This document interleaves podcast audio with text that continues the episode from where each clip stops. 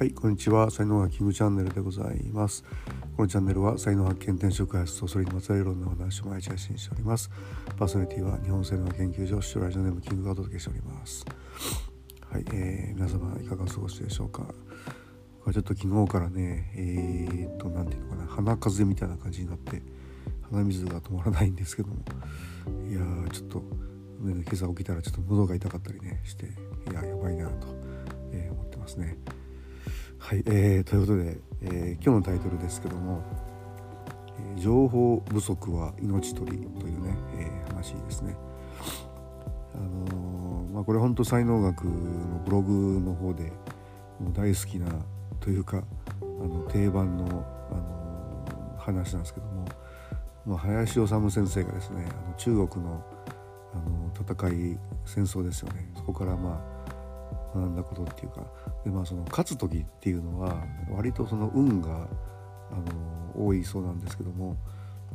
あと負ける時っていうのは割とそのあの条件がもう決まってるというふうな話ですよね。そのうちの3つあるっていうんですけども、まあ、1つが情報不足2つ目が慢心3つ目が思い込みってね、えー、もう本当僕もそうだなって思うんですけども。でこのまあ特にねその情報不足っていうところが割と一番最初の起点になるんじゃないかなって思うんですよね。えまあ、これ本当いろんなシーンですよね。ビジネスシーンでもそうだしこうそうですね。今だったら本当にもうあの健康管理病気とか医療とかそういうことに関しても本当情報をちゃんと持ってないとですね結構好き勝手されてえらいことになるっていう風なね、えー、状況だと思うんですよね。でまあ、まあ、戦いっていう意味ではあの僕あの学生時代にあの空手をやってたんですけどもまあ本当こう情報をちゃんと知っててよかったなみたいな情報不足だったら負けるなっていうふうに思ったシーンがありましてそれがまあ2回戦から僕あのトーナメントで登場だったんですけどもまあ、1回戦で勝った相手がまあ2回戦で当たるんですけども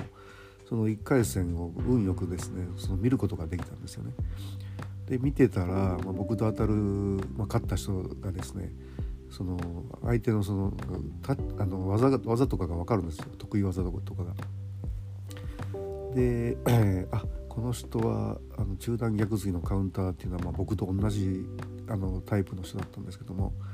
右構えでっていうのが分かってでまあ相手の出方が分かっていればやっぱりこっちももう最初から作戦がこうあの立てやすいわけですよね。で向こうは2回戦で初めて僕と当たるわけであってでその最初はこう様子を探ってくるわけですよね。どういうふうに攻めてくるのかなっていうふうに向こうはあの考えながら来るんですけども僕はもう相手の出方が分かってるっていうでこのアドバンテージっていうのはもうめちゃめちゃでかいわけですよね。で特に空手の試合っていうのは3分間だったんでもう探るので初め下手すると初めの1分とか2分とか使っちゃうみたいなね、えー、ところだったので、まあ、非常に有利にあの試合を進めることができて、えー、まあ、2回戦突破できたなっていう、まあ、実力的には多分ね同じぐらいだったんじゃないかなと思うんですよね。であとまああのああいう試合もの試合ものはあのやっぱり勝負は時の運みたいなねところがあるんですけども、まあ、実力が同じで勝負が時の運でいい勝負をやってただろうなっていうふうな思うところにあの情報であの僕はちょっと勝って有利だったので結構大差で勝つことができたんですよね。だからそれと同じように結局その相手の技とか力量とか自分の技と力量っていうのをま比べて、まあ、作戦立てるわけなんですけども、まあ、これ本当こう人生の歩き方であるとか、まあ、もうちょっと言うとビジネスのやり方っていうのも同じだと思うんですよね。でまあ特にそのビジネスやる時に大事なのはやっぱり自分を知るっていうふうなことすごく大事ですね。で、まあ、自分を知るって言ったら今は本当に生年月日で分かるなんか占い系のこととかあとアンケート形式でね才能が分かりますよみたいなね強みが分かるよっていうそういうのもあるんですけども、まあ、才能学っていうのはそれのどっちでもないっていうあののが出てくるんですよね。で何が出てくるかっていうと本当他の才能の人よりも100倍から1万倍普通にうまくできちゃうことであったりで何といってもね至福が手に入るんですよね。それをやってるとものすごいこう至福感生まれてきてよかったなっていうそういうエクスタシーが手に入るっていうのがこれすごい特徴なんですよねで。もう一個はそのエクスタシーと似てるんですけどもどんだけやっても疲れないっていうこう無尽蔵のエネルギーっていうのがこうどんどんどんどん湧いてくるんですよねだからどんだけやってもこう疲れないみたいな風になってくるんですよねそういうものコンテンツを軸にしてビジネスをやるとあのものすごく長続きするわけですよね。まあ、ただしですねそのあの本当その稼ごうと思うとこう世の中のニーズにマッチしないとダメなんでじゃあ今世の中はどういう風な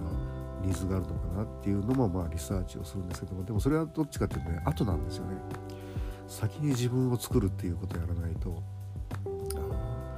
絶対ダメなんで、えー、でまあ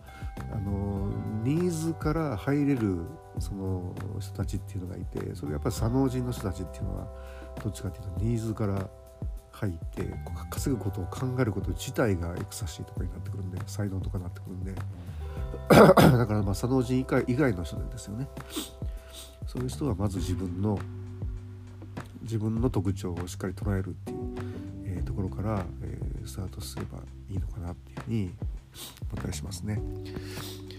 はいというふうにその自分の才能が分かる才能学セッションっていうのを随時開催をしております。遠方の方はオンライン、えー、あと東京ではリアルで、えー、対面でやっておりますので、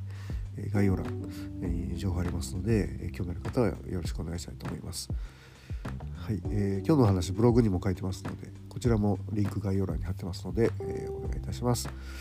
では音声ここまでです、えー、今日も最後までお聴きいただきありがとうございました。いいね、フォロー、コメント、レター、メッセージいただけますと大変励みになりますのでよろしくお願いいたします。サイド学マスターのキングでした。それではまた明日お会いいたしましょう。ありがとうございました。Have a nice day.